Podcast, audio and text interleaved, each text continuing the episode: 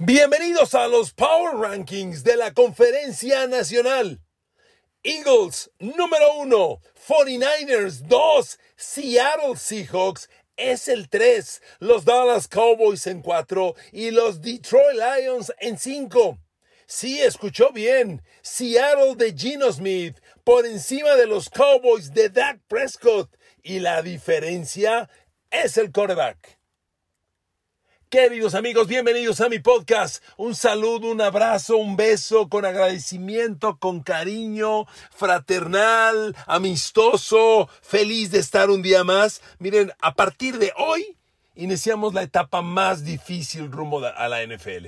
Cuando acabe el Super Bowl, surge la emoción de la agencia libre, surgen las evaluaciones, viene el Scouting Combine, se acerca el draft, llega el draft. En este momento viene el calendario de juegos que será el próximo jueves y a partir de entonces viene lo más difícil, porque todo mayo, bueno, lo que resta de mayo, junio, son meses o mes y medio prácticamente sin noticias. De hecho, un amigo tiene una frase muy buena. Cuando de tu equipo hay noticias en mayo o en junio, es que son malas. Ya ahí no hay contrataciones, no hay evaluaciones, no hay nada. Si algo es noticia es porque pasó y es malo. Y tiene razón. Hasta que llegue julio y arranquemos el calendario, los entrenamientos de pretemporada. Para eso faltan exactamente dos meses. A mitad de julio empezarán los entrenamientos. Ok, hoy Power Rankings. ¿Y qué les parece la nota? Seattle por encima de Dallas. A ver, yo les hago una pregunta. ¿Hay expectativa para que la próxima temporada Dak Prescott tenga una mejor temporada que Gino Smith? Una expectativa real, con todo respeto lo voy a decir, no de fan, de analista. No, si yo fuera fan diría, sí, a huevo, sí puede, vamos, el sí se puede, que tanto odio. Este, lo pensaríamos, pero una expectativa real. ¿Usted cree que Dak Prescott va en ascenso? ¿Hay una contratación nueva o algo que te haga pensar que va para arriba? en relación a Gino Smith o que Gino Smith viene para abajo? Seguramente no. La lógica dice que no. Y es por eso que en la NFL, en esta liga de corebacks, es por Gino Smith que yo pongo a los Seahawks en tres por encima de los Cowboys. Y mire que si analizamos el equipo en su totalidad, quitando corebacks, me quedo con Cowboys. Dallas tiene mejor equipo que Seattle. Pero si no tienes mejor coreback, entonces no compites. Bienvenidos a la NFL, una liga de corebacks. ¿Cuántos años llevamos usted y yo bautizando así la NFL? La NFL es una liga de corebacks, por supuesto. Y entonces, si Dak Prescott no compite, hasta ahí. Es más, amigos, les voy a dar un pronóstico. Yo siento que el año pasado vimos el principio de un declive alarmante de Dak Prescott. Yo en lugar de ver un ascenso, lo veo para abajo. Se los digo de verdad. Tan simple como empezar recordándoles, con todo respeto, Cowboys fans, Cowboys Nation, recordándoles que Dak Prescott fue el coreback más interceptado la temporada pasada. ¿Qué puede haber peor para un coreback que las intercepciones? ¿Qué puede haber más grave que ser el más interceptado de la NFL? Por Dios, con eso, si con ese simple detalle empezamos mal. Gino Smith jugó 18 partidos, lanzó 12 intercepciones. Dak Prescott jugó 14, lanzó 17. Miren amigos, la comparación de los corebacks es absolutamente favorable a Gino Smith. Y, dato por dato lo demuestra. El porcentaje de pases completos de Gino Smith fue espectacular. 69.9, 70%. Increíble. El 69.9% de pases completos de Gino Smith fue mejor que Patrick Mahomes, que Joe Burrow, que Josh Allen, que Jalen Hurts.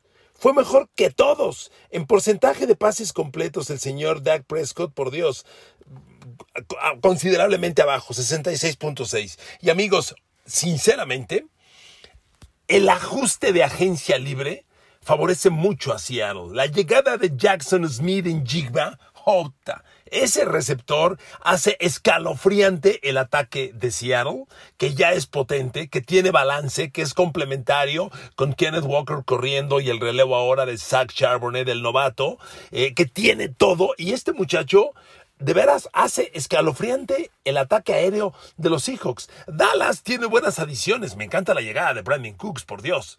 El cerrado, el, novato Shoemaker, vamos a ver qué ocurre. Digo, no ha puesto en grande por él, pero es un chavo que aparentemente va a cumplir con la función. Pero honestamente, me emociona más Seattle. Viendo los dos equipos, claramente Seattle promete ir para arriba y yo no veo razón por la que Doug Prescott prometa, ¿ok? Esa es la razón.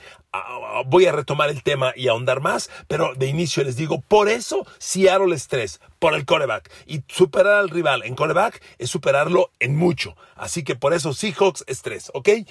Y solo agrego este dato para terminar la comparación Gino Smith-Doug Prescott. La temporada pasada en la NFL, solo seis corebacks terminaron con más de 100 puntos de rating. Solo seis. Recuerde que el rating es la ecuación que evalúa todos los números de un coreback, los pases lanzados, completos, porcentaje, intercepciones, promedio de pases completos, todo, todo lo evalúa. Es una ecuación cuyo calificación perfecta es 158.3. Pero nadie tiene el número perfecto ni en un partido, es rarísimo. Bueno, en la temporada menos. Solo seis corebacks terminaron con más de 100 puntos de rating. Gino Smith terminó en quinto. Tua Tagovailoa tuvo el rating más alto, 105.5. Mahomes, 105.2. Jimmy G. Garoppolo, el tiempo que jugó, 103. Jalen Hurts, 101.6. Gino Smith, 100.9. Y Joe Burrow, 100.8. Únicos quarterbacks NFL arriba de 100 puntos de rating. Dak Prescott, lejos, lejísimos, 91.1. Así que, amigos, que quede claro, la diferencia en corebacks engrandece a Seattle y perjudica a Cowboys, ¿ok? Vámonos con mi top 5 de los Power Rankings en la conferencia nacional.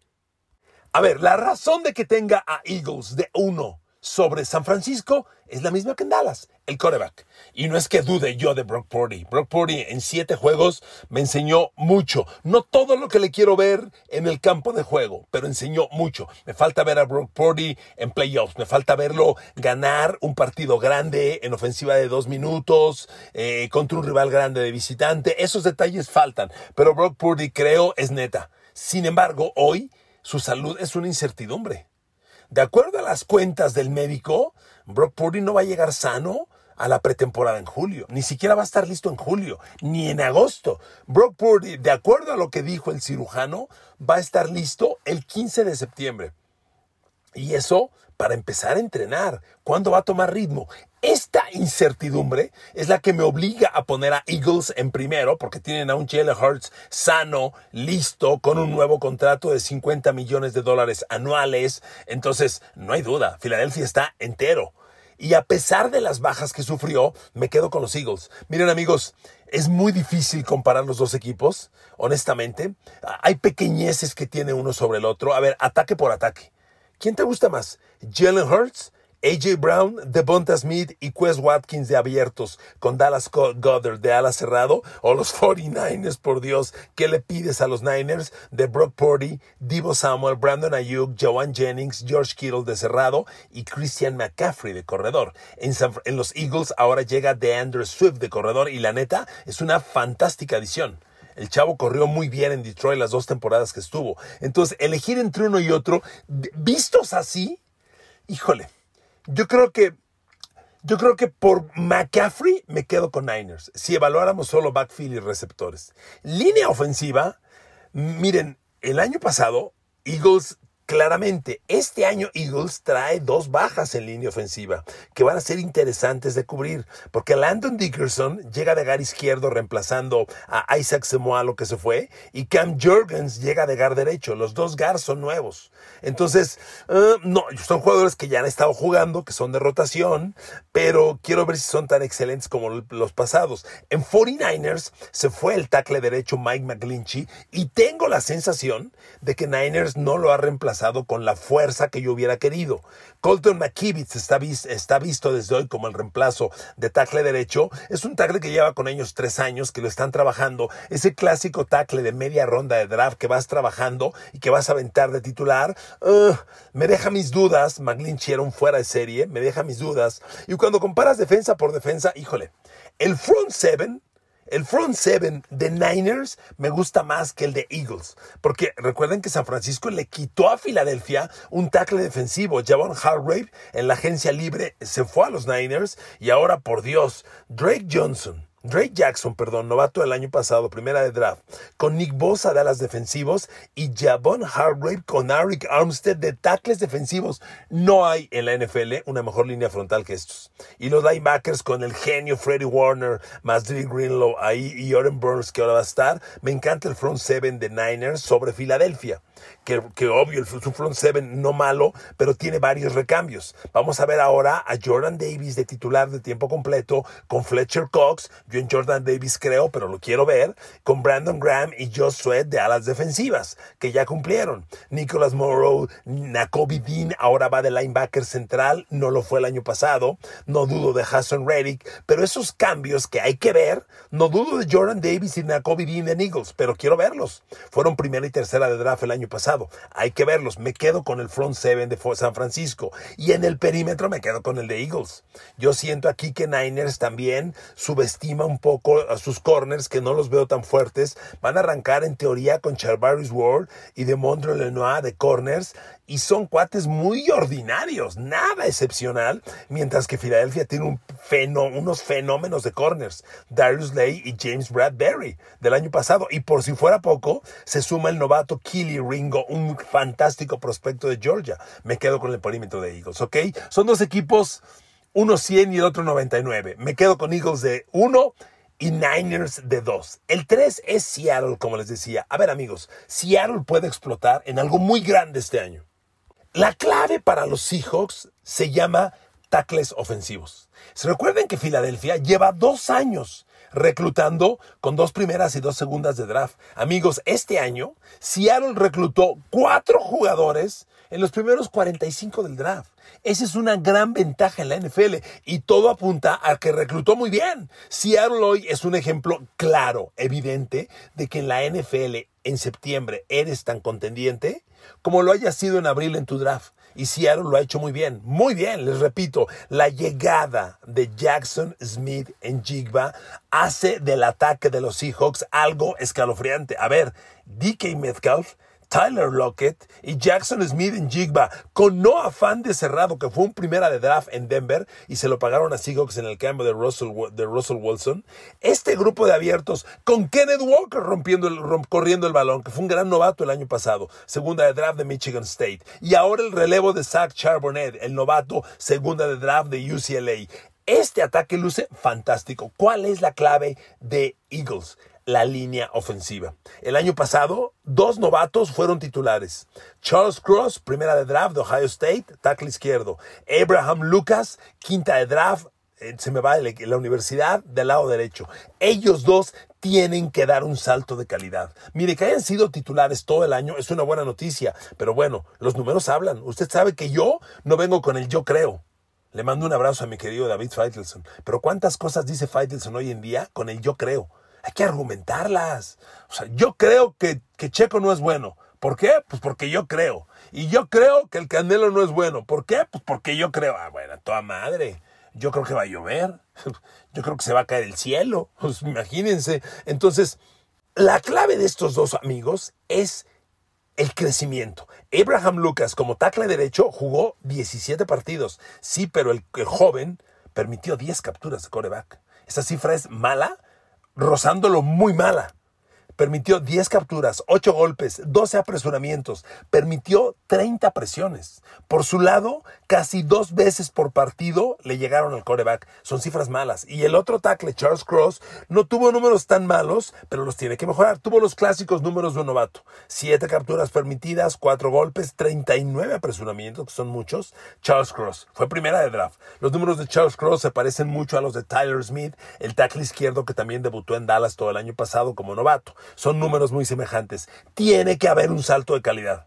Si mejoran Charles Cross y Abraham Lucas, este ataque puede ser espectacular. Espectacular, así se los digo. Del crecimiento de ellos dos depende en gran medida la temporada de los Seahawks, porque el resto de Seattle es muy interesante. La defensa se ha ido renovando. Todavía no tiene Seattle una nueva defensa como la que los hizo campeones, pero me encanta el equipo. A ver, los corners, Tariq Wallen, novato el año pasado, y el primer draft de este año de Von Witherspoon, con Jamal Adams que regresa de safety. Dios mío, Bobby Wagner regresa al linebacker medio, al lado de Uchema Nwosu y Jordan Brooks y la línea frontal que debe, debe crecer con los novatos que ha tenido recientes, Seattle puede ser un gran equipo. La clave para mí, los tackles ofensivos.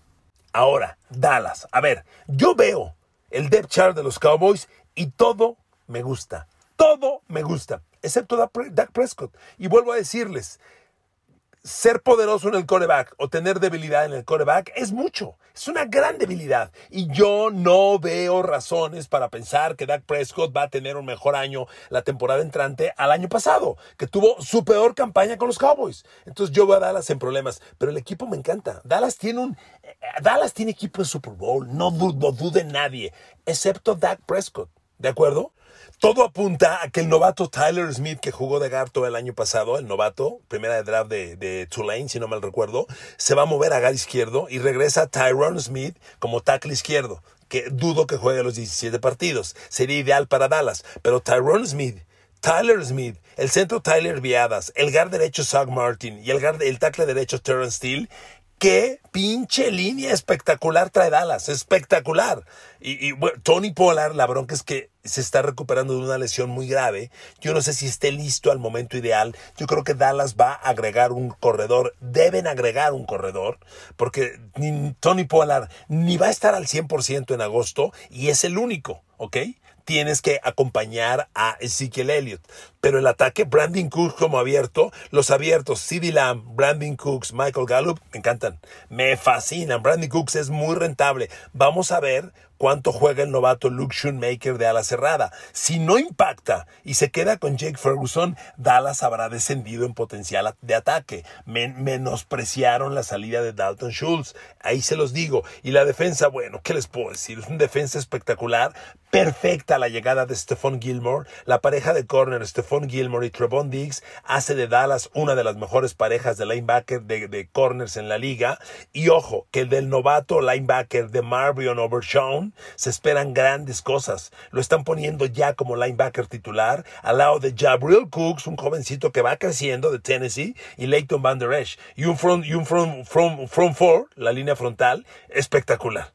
Michael Parsons lo van a mover ya permanentemente de ala defensivo, por eso él está subiendo de peso. Este, este, equipo es espectacular, pero también me preocupa el cambio de sistema ofensivo. Se fue Kellen Moore, ahora Mike McCarthy va a dar las jugadas. Esos cambios no son garantía. Dallas está haciendo cambios críticos en posiciones clave. No me gusta lo de Dak Prescott, los pongo en número 4. Y de número 5, amigos, Detroit. Sí, señor. Y no es payasada. ¿eh? Los Detroit Lions son el quinto mejor equipo en la conferencia nacional. Y miren, puede ser una gratísima sorpresa. Sorpresa. Yo no pongo a, Detroit contendiente a Super Bowl, pero que puede ganar su división, que puede entrar a playoff y sorprender a varios, no lo duden. Yo no los veo ganándole a Eagles o a Niners en, la final de la Nacional, no, pero que pueden sorprender sin duda. Detroit, al igual que Filadelfia, lleva dos años reclutando dos primeras y dos segundas de draft. Amigos, eso es mucho y además han reclutado bien. Este año se enfocaron en la defensa, que claramente es el área a mejorar, y lo hicieron de buena forma. El perímetro de los Lions, que va a iniciar en septiembre, es completamente nuevo al del año pasado. Ahora son Can Sutton, ex-Steeler, y Emmanuel Mosley, ex-49er, los corners, con Kirby Joseph y Tracy Walker tercero de safeties. Muy interesante. se lo digo de verdad, el novato primera de draft Jack Campbell, titular en el linebacker central, al lado de Alex Anzaloni y Malcolm Rodríguez, que tuvo una gran temporada de novato, y la línea frontal, donde esperas que Aiden Hutchinson se consolide como un jugador de doble dígito de capturas de coreback. Si esta defensa da un salto de calidad, Detroit está listo. Miren, yo les hago una pregunta incluso. ¿Quién es mejor? ¿A qué coreback le apuestan más ustedes hoy? ¿Jared Goff de los Lions o Dak Prescott de Dallas? ¿A quién le apuestan más? A ver, Jared Goff para mí es un coreback muy parecido a Jimmy G.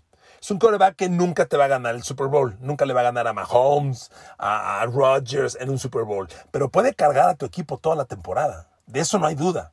Y no significa que sea malo. Jimmy G ya llevó a los Niners a un Super Bowl, a una final de la Nacional. Jared Goff llevó a los Rams al Super Bowl. Y el año pasado llevó a Detroit a un récord ganador y le ganó a Rodgers en Green Bay la última semana para votarlo de playoff, lo cual era casi un partido de playoff. Amigos, si Jared Goff repite su temporada, cuidado con Detroit. Le recuerdo que Goff lanzó 29 de touchdown, solo 7 intercepciones la temporada pasada. Y ese balance de 4 a 1 es fantástico. Fantástico, se lo digo de verdad. En las dos temporadas que lleva en Detroit, suma Jared Goff 48 pases de touchdown, solo 15 intercepciones un balance de 3 a 1 desde que llegó a los Lions. Y ahora Detroit es un ataque corregido y aumentado. Acuérdese del corredor Jamar Gibbs. Va a hacer mucho ruido. Y miren, es una mala noticia que su receptor Jameson Williams se ha suspendido por apuestas. Va a estar fuera 5 o 6 semanas y eso les va a doler. Y yo no dudo que agreguen otro receptor pronto. Pero con Amon Rassan Brown, Marvin Jones, Jameson Williams y el novato a la cerrada Sam Laporta, que se ve muy interesante, más la línea ofensiva fantástica que tienen y el gran corredor Jamir Gibbs, este ataque es, este ataque es sumamente explosivo. Se los digo de verdad, Detroit puede ser una gratísima sorpresa. Y para concluir el podcast, dos equipos que merodean el top 5 en la nacional, Green Bay y Nueva Orleans. Y la duda en torno a ambos es la obvia, el quarterback. A ver, Jordan, Jordan Love está listo para dirigir a los Packers. Todo apunta que sí. Perdón, tengo que verlo.